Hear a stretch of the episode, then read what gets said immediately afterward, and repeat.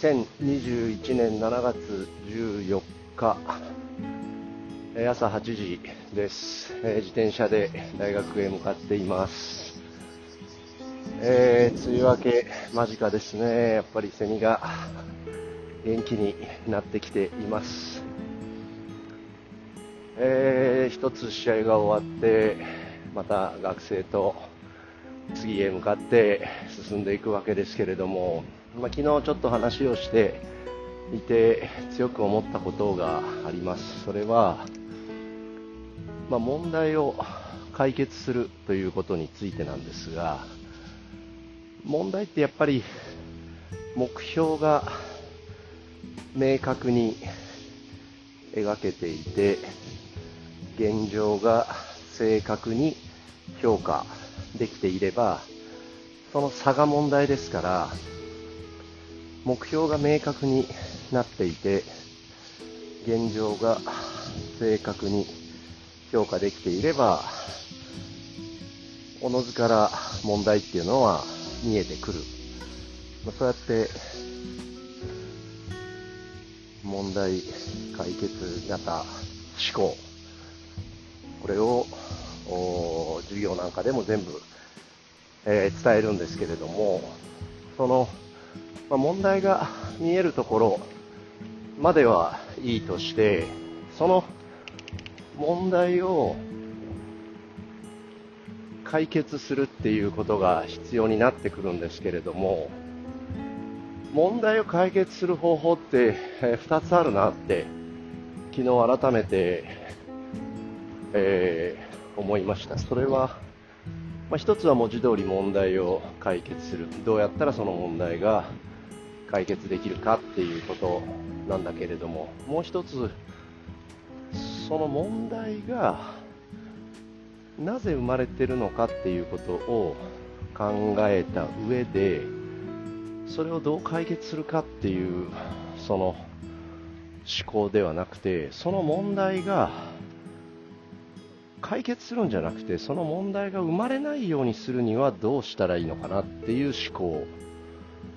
だから問題解決型思考なんだけど問題を解決してるんじゃなくて問題を消しているというか問題が現れないようにするといった思考っていうんですかね。目の前に起きているさまざまなこう現象があってその見えているものに反応していくとどうしても問題っていうのは解決する対応するっていう方向になるんだけれども、まあ、学生たちもそういった思考は少しずつあの磨いていくので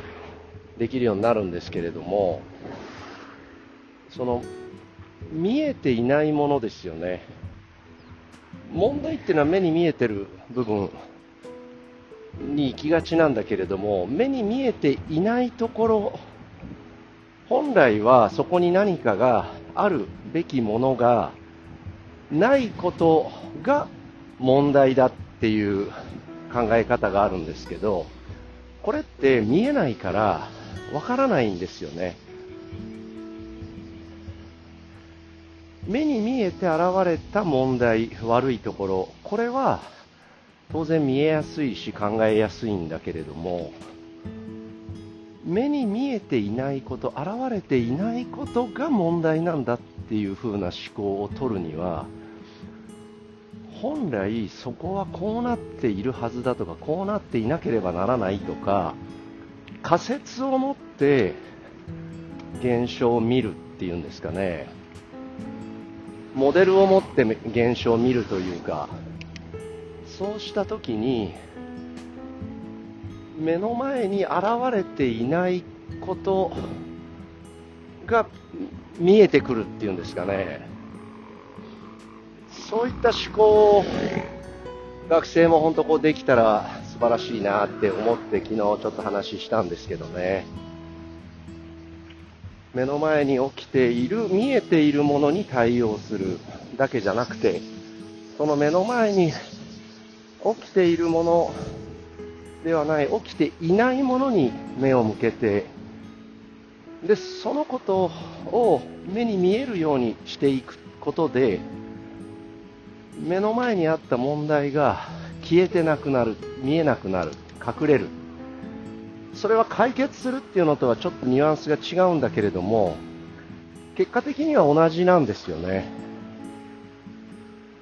だからこう問題解決型思考ってやればやるほど問題に直接ぶち当たっちゃうんですよね。問題解決作業に入る前にその問題って解決した方がいいのかその問題そのものは触らない方がいいのか何か一つもう一個手前の作業というか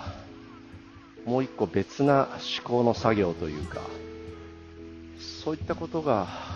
必要だなって昨日本当に思いましたね。問題解決。非常に大切な思考なんだけれども問題がなぜ起こっているのかを突き詰めていけばおのずとその問題を直接解決する方法とその問題が消えてなくなる解決方法と2つの選択肢が両方見えてくる、まあ、そんなことが考え方としては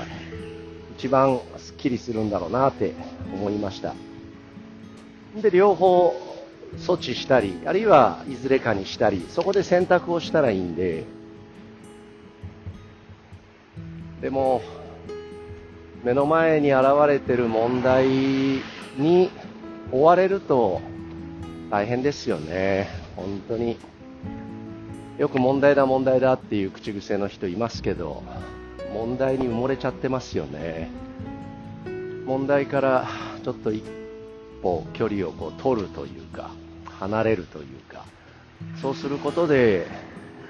また違った解決の方法が見えてくる。そんな気がしましたね。追い詰められたりこう追い込まれたり切羽詰まったりするとどうしてもその目に見えているものをなんとかっていうふうになるんですけど目に見えていない部分に実は本当の鍵があるっていうそういった考え方も、えー、ぜひ学生に伝えていきたいなと思いますし自分自身もそうやってそこにあるはずのものがないことが問題なんだっていう考え方を忘れないように問題とまた向き合って一つ一つ、えー、クリアしながら目標に向かって毎日ベストを尽くしていこうと思いました。